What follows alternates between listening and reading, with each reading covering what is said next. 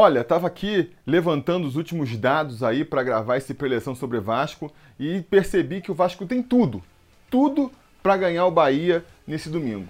Deve ser justamente por isso que eu tô tão desesperado.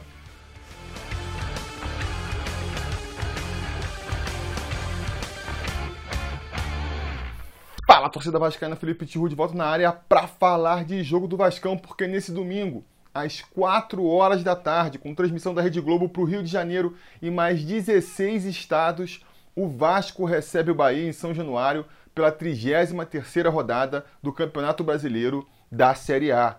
Um jogo aí, pô, fundamental para o Vasco no campeonato, como serão os próximos seis jogos do Vasco, né? pelo menos enquanto a gente estiver nessa briga aí para fugir do rebaixamento. Todo jogo vai ser muito importante, mas esse contra o Bahia, eu acho que ele ainda é mais especial uh, por dois motivos, né? O primeiro é porque, é, se a gente olhar aí a tabela que falta do, do brasileiro, pelo menos é, antes do jogo começar, né? Pelo menos no papel, é um dos jogos mais fáceis que o Vasco tem para disputar. Né? Se a gente está pensando que o Vasco precisa aí de mais umas duas vitórias para conseguir respirar no Campeonato Brasileiro, o natural é que ela venha contra adversários mais, mais fracos, né? E a gente pode dividir, eu acho assim, a tabela do, do, do Vasco em dois pedaços, né? Vamos ter três jogos bem complicados e três jogos mais fáceis. Os três jogos mais complicados são contra quem? O Inter e o Flamengo, que estão lá disputando o título. Então, natural, né? Um time que está disputando o título, jogando contra um time que está brigando para não cair, natural que o time que esteja disputando o título seja o favorito. Nós temos um terceiro jogo contra o Corinthians, que já está mais no meio da tabela ali, é um time meio barro, meio tijolo, mas pelo histórico né, do Vasco contra o Corinthians, a gente não consegue vencer os caras há, há 10 anos, ganhar dos caras lá na casa deles, então não sei nem quanto tempo faz. É, isso torna um jogo difícil também, né? E tem três jogos que são jogos aí diretos, vamos dizer assim, né? A gente vai jogar contra uh, o Goiás na última rodada, 18º lugar, o Fortaleza, a gente joga daqui a duas rodadas, é o 17º, e o Bahia, que a gente vai jogar nesse domingo, que é o 16º. Agora, desses três jogos, né, apesar de serem os três jogos em que o Vasco pode vencer, né, se o Vasco, uh, o natural né, é a gente imaginar que, que a, as vitórias do Vasco vão sair desses três jogos, eu pontuo o seguinte: o jogo contra o Fortaleza é um pouco mais complicado porque é o jogo fora de casa. A gente vai jogar lá no Ceará. Né? E por mais que, que sem torcida isso não pese tanto, não, não tenha pesado tanto nesse campeonato, é sempre um diferencial, né? É sempre um diferencial. Uh, o jogo contra o Goiás é na última rodada. E de repente a gente chegar na última rodada precisando vencer o Goiás, é, vai ser um desespero pô, desnecessário, eu diria, né? Então, é, o Bahia acaba sendo aí o jogo mais fácil que a gente tem, por ser em casa, né? Ser um adversário que está atrás da gente na tabela. E tem uma, um segundo motivo que torna esse jogo muito importante, que é a questão psicológica também, né? A questão psicológica. Esse jogo de domingo é um jogo que pode levar a gente para o céu ou para o inferno, porque se a gente consegue ganhar o Bahia agora, Seria melhor se o Bahia tivesse perdido para o Corinthians, o Corinthians tivesse feito esse favor de vencer o Bahia na quinta-feira, não conseguiu. Mas mesmo assim, se a gente consegue ganhar do Bahia, a gente abre aí duas rodadas de distância para o Bahia, faltando cinco rodadas para a competição. Se tudo acontecer, transcorrer conforme o esperado uh, nesse, nessa rodada, o esporte vai perder para o Flamengo também, né? E o Fortaleza tende a perder para o Atlético Mineiro também, jogando lá no Mineirão. Então a gente vai conseguir abrir é, duas rodadas de distância para três times, faltando cinco rodadas. Né? Então, em cinco rodadas, três times vão ter que tirar é, duas rodadas de diferença para a gente.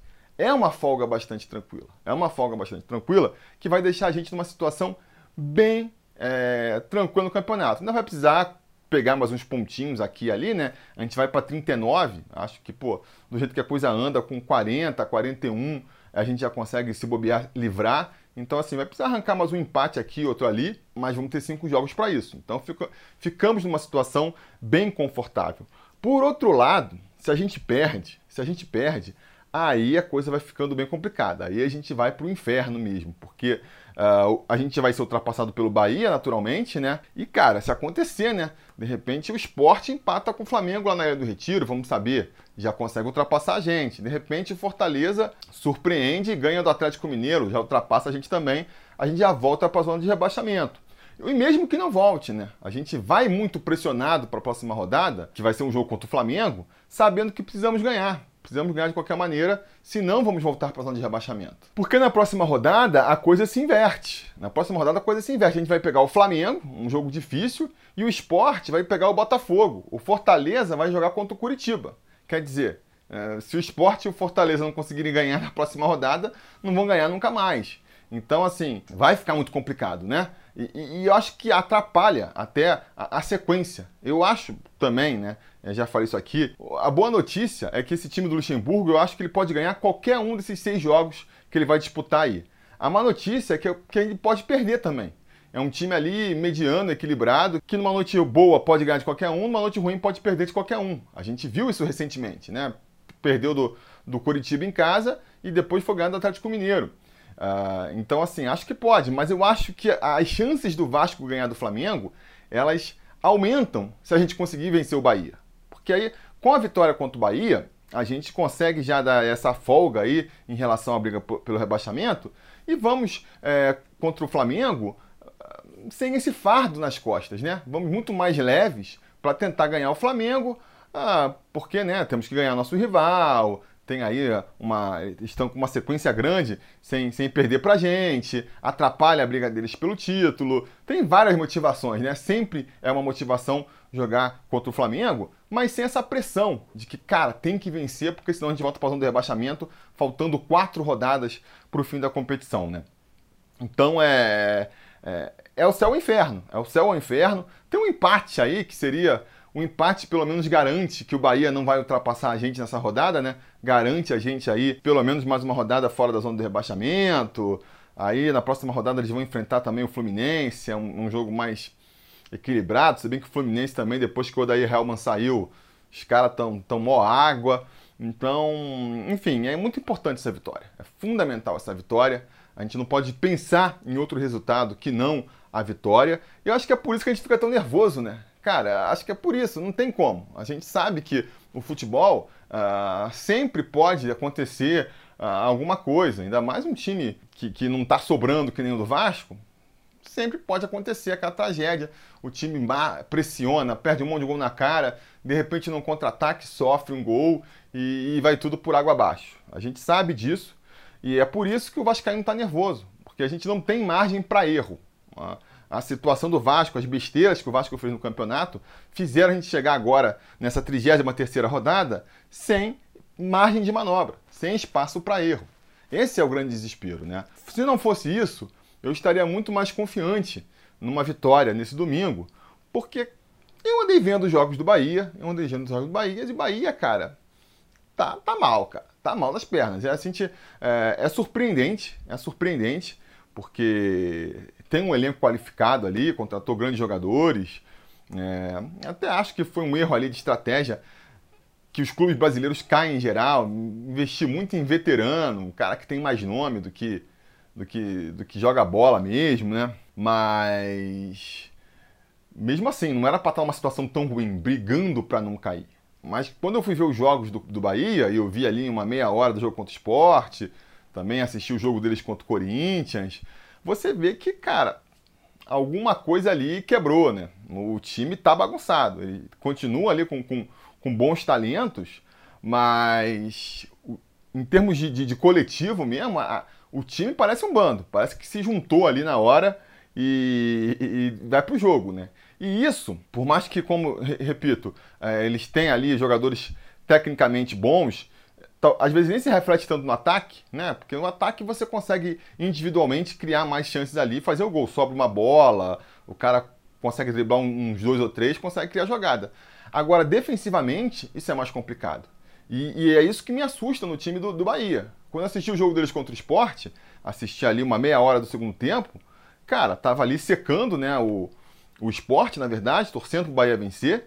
É, e, e rapidamente eu vi que não ia ter nenhuma condição que o esporte entrava com uma facilidade na área do Bahia, tava chegando toda hora, trocando passe e tudo mais, que, cara, questão de tempo. Aí o, o esporte fez um gol e anulou. Ali, mas anulou milimetricamente, sabe?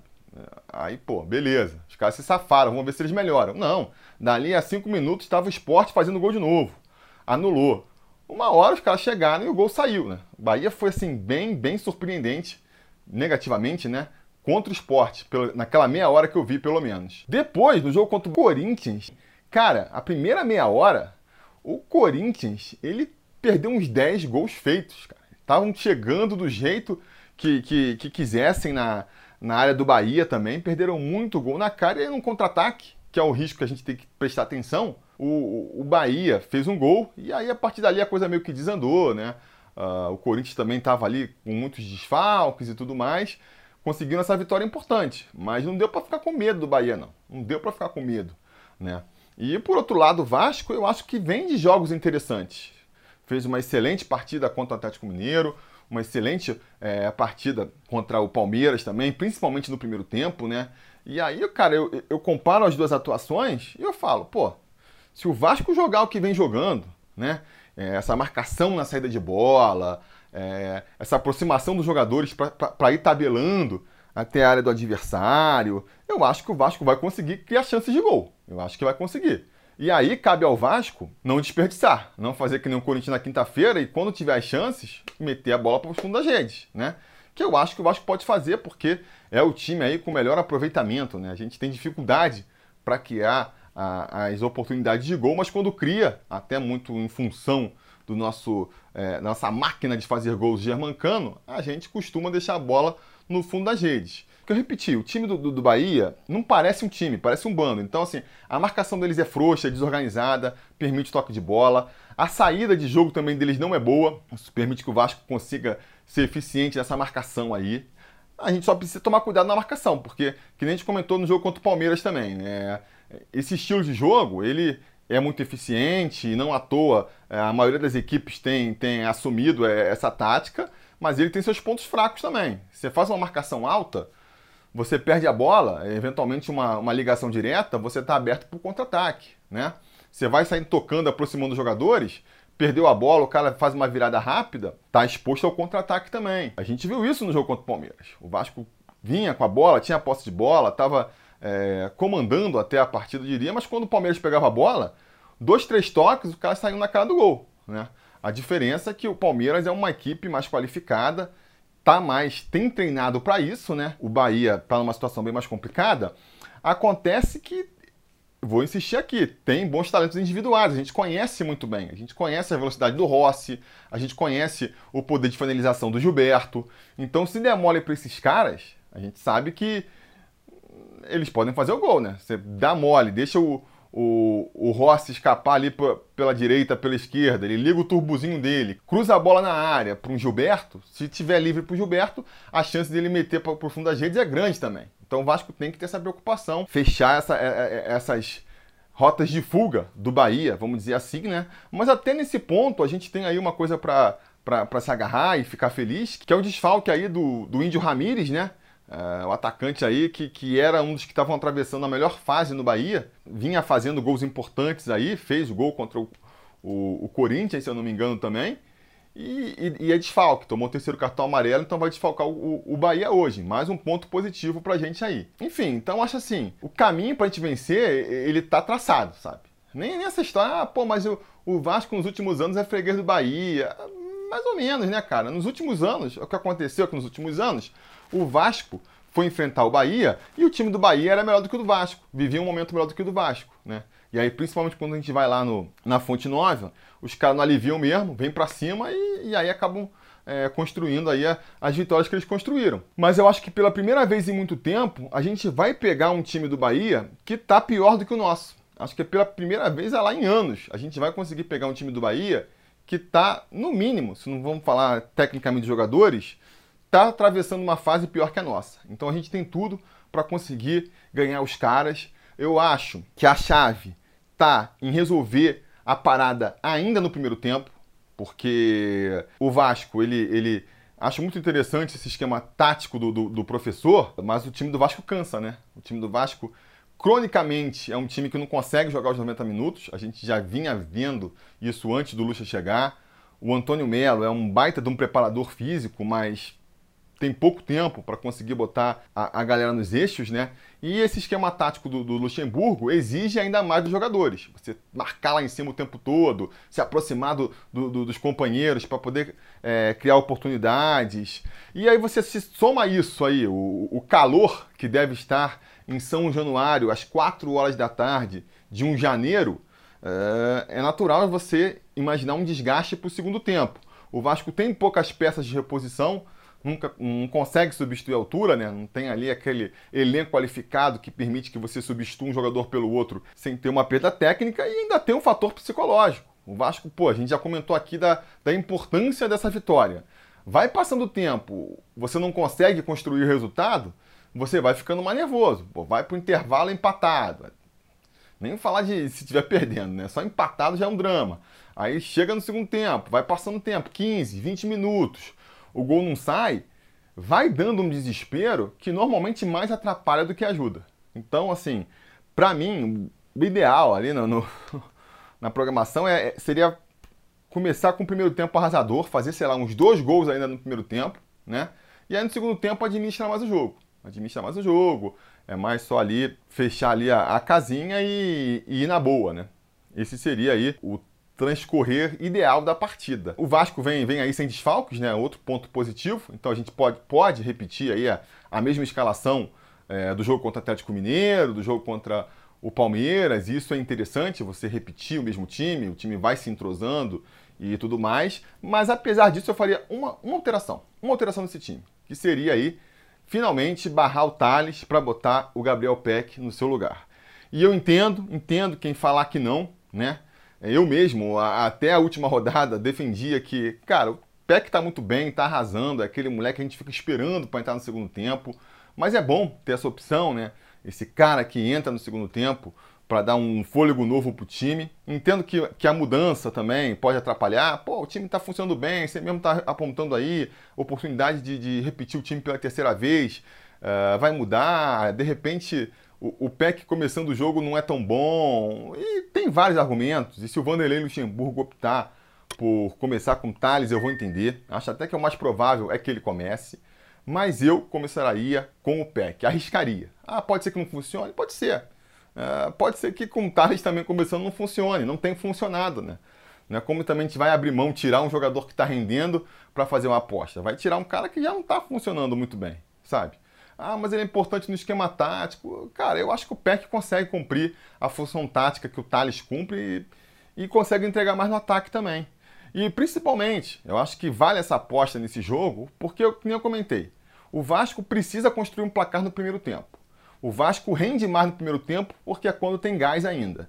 E aí você deixa o PEC para entrar quando está todo mundo cansado?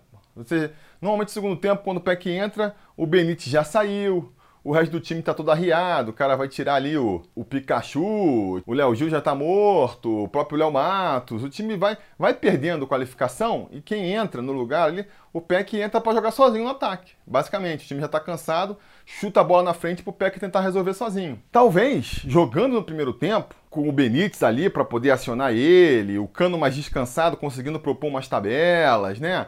De repente, dependendo do lado que ele cai, inverte ali com o Pikachu, e aí ele pode ter ajuda também do Léo Matos, ou pode ter ajuda do Henrique. É, acho que ele pode render mais. Acho que ele pode render mais e aí pode ajudar nessa construção é, do placar ainda no primeiro tempo para a gente resolver.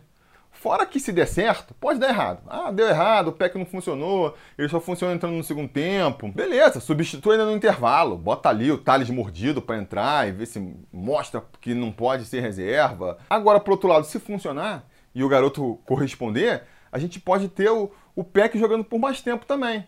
Porque outra coisa que a gente já apontou aí depois do jogo contra o Palmeiras é que, cara, a gente vê ali esse Thales jogando esse futebol mais ou menos. Acho até que ele vem evoluindo aí a passos curtíssimos com o Luxemburgo, mas está muito aquém do que a gente espera ainda, né? E a gente fica vendo ele o primeiro tempo inteiro, aí joga mais 15 minutos do segundo tempo, quer dizer, joga aí uma hora completa daquele futebol mordorrento, para só então entrar o PEC incendiando a partida.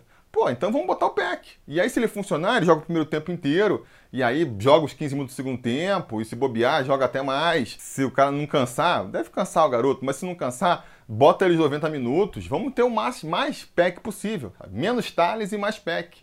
É, esse é outra é, outro motivo pelo qual eu defendo que o PEC seja aí titular nesse jogo agora, por mais que eu acredite que isso não vai acontecer, a tendência é que o Luxemburgo repita mesmo a escalação aí dos últimos jogos. Né?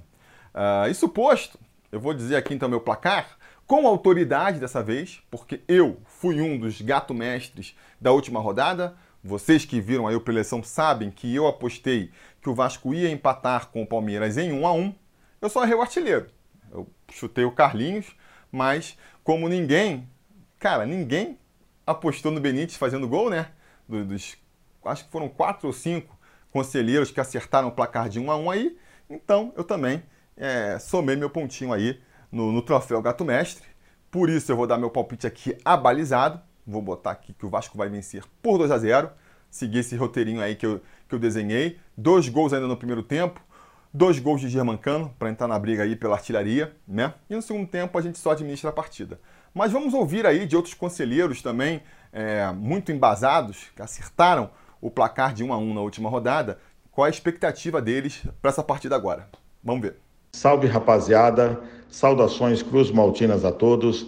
Eu sou Milton Sink, estou vindo aqui dar o meu pitaco, o meu palpite do jogo de Vasco e Bahia, domingo agora, às 16 horas em São Januário.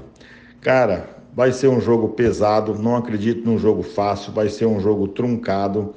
É, porque o Bahia, em que pese ter visitado a zona do rebaixamento, em, é, em que pese ele estar abaixo do Vasco na tabela, é um time que vai vir motivado, vai vir empolgado por causa da vitória em cima do Corinthians no meio de semana. Mas eu sou vascaíno, acredito no Vasco, acredito no potencial dos jogadores, acredito que o Luxemburgo está fazendo um excelente trabalho, acredito que cada jogo que passa, os jogadores eles estão mais entrosados, né? E isso daí faz diferença. Então, meu palpite vai ser que o Vasco ganha de 2 a 0 do Bahia, gols de Cano e gol do PEC, né, no segundo tempo. O garoto está merecendo mais um golzinho. Tá certo? Um abraço a todos, felicidade e vamos que vamos. Fala pessoal, aí de novo para dar o palpite do Gato Mestre. É, eu que só acerto empate, já acertei quatro vezes e foram quatro empates. É, para essa partida contra o Bahia, é, o Vasco tem que tomar muito cuidado com o contra-ataque do Bahia, que tem um contra-ataque muito forte. Mas se o Vasco entrar com seriedade, né, vem de preparação em Atibaia, de churrasco, mas acho que se o Vasco entrar com seriedade, dá para ganhar. Um jogo em casa, eu aposto em 2 a 1 gol de Cano e Gabriel Peck no segundo tempo. Então tá aí, todo mundo confiante numa vitória do Vascão. Tem que vir essa vitória. Pô, por tudo que eu comentei aqui, não dá para pensar em outro resultado, cara. Quando eu, eu, eu fico normalmente confiante claro, a gente vai vencer, vai dar tudo certo. Mas quando me vem na mente, né, a, a, possibilidade que a vitória não vai vir, cara, passa um desespero, assim, sabe quando passa aquela, aquele calafrio de desespero? Vai dar tudo certo, gente. Vai dar tudo certo. A gente vai sair com os três pontinhos de São Januário. E depois da partida eu vou voltar aqui para a gente comentar o resultado, comentar mais uma vitória e comentar aí é, esse respiro de alívio que a gente vai poder dar com mais esses três pontos. Se Deus quiser, é isso que vai acontecer. Se Deus quiser, eu vou ver vocês aqui depois que a partida acabar, assim que o jogo acabar, eu já vou gravar aqui a minha opinião e a gente vai comemorar essa situação no vídeo de pós-jogo. Beleza? Tá combinado? Então tá combinado. A gente vai se falando. A realização desse vídeo só foi possível graças ao apoio inestimável dos conselheiros do Sobre Vasco. Ajude você também ao Sobre Vasco continuar no ar se tornando um apoiador em apoia.se barra ou sendo um membro do canal aqui no YouTube.